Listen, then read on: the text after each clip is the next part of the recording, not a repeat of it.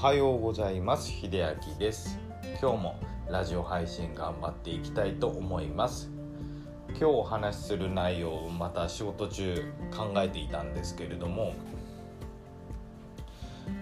仕事中でもまあ実生活の中でもそうですしあのテレビを見ていると余計思うんですけれども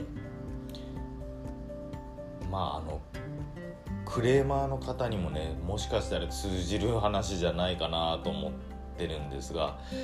あの自分の中のその正義を主張したいがために、まあ、周りに伝染させてみたりとか著しくその方まあその対象を攻撃してもいいという考え方を持っておられる方がねあの世の中意外にいらっしゃるんですね。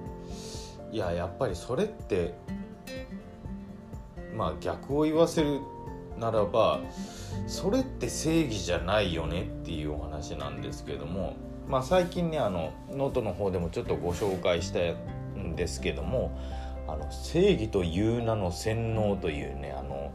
本を図書館で借りましてちょっとあのすごくタイトルがキャッチーだったので何を書いてるのかなと思って、えーと、書かれている方があの苫部地秀人さん。ちょっとあの概要欄にも漢字の方を書いておきますけどもちょっとねあの読み方と漢字がねなかなか一回申しただけでは伝わらないところもあると思うんですけど、えーと、この苫部地秀人、まあ、博士ですね。認知科学者の苫部地秀人博士の「正義という名の洗脳」を読んでいて本当に痛感したのがまあ、認知科学者と、まあ、言われてますけども、まあ、認知科学というかすごく当たり前のことを書いてるんですけどもそこは盲点だったなっていうやっぱり一種のちょっと洗脳をされていたのかなっていうことがあって、まあ、もちろんねその自分の思う正義だけを振りかざして他人を攻撃しちゃもちろんいけないですし自分たちが今その気づいている自分の中の正義ってそれって本当に自分のまあ本当にオリジナルのまあセオリーというか正義なのかなと思って多かれ少なかれやっぱり親の影響であったりまあメディアの影響もあったり周りが作り上げたその正義というのになんか自分が寄せていってるような感覚さえ覚えるんですけども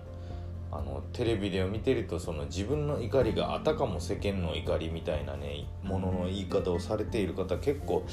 いるんですけどやっぱりそれは違いますよねあの怒りっていうのはまあもちろん悲しみもそうですけどもすごくねあの伝染しやすいんですね。まあ、集団心理としてこれもあの一定数ね伝染していくっていうのもちゃんと分かってますし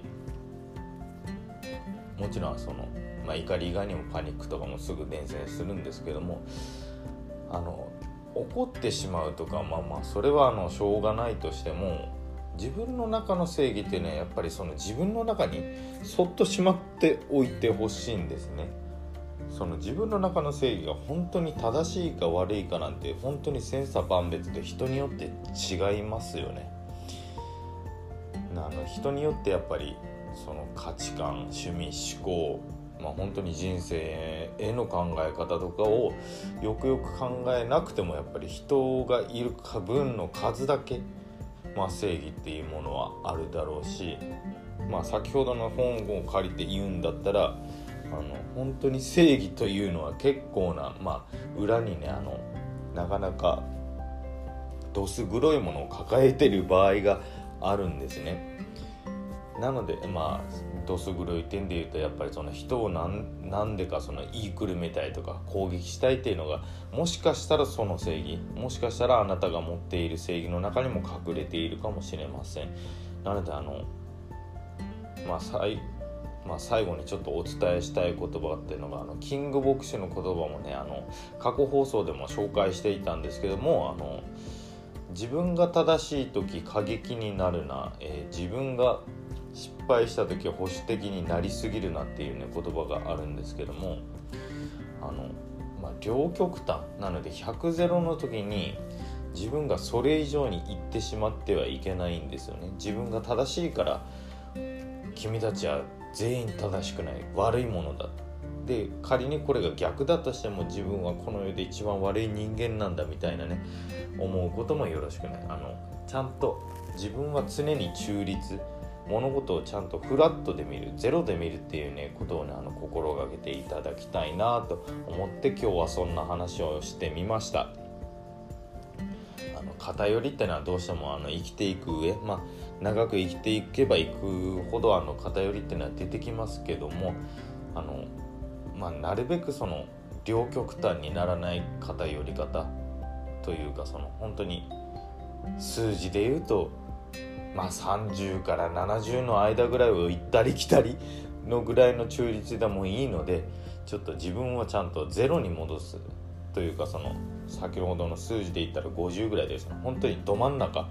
ど真ん中に戻してあげるっていうねそれがカウンセリングであったり勉強であったりっていうのかなと思いますのでちょっとねこれは是非参考にしていただきたいなと思います。自分の正義で周りの人世界の人ネットの向こう側の人を傷つけちゃいけません。ということで今日はそんなお話でした。最後まで聞いていただいてありがとうございました、えー、ここのの方ねあのスケジュールちょっと最近忙しかったので全然決まってなかったんですけどもあのここならとりあえずあの7日から14日までですね。はあの毎日あの夜の時間帯は受付行おうと思っていますのでぜひぜひよろしくお願いします。あの急に不安になったり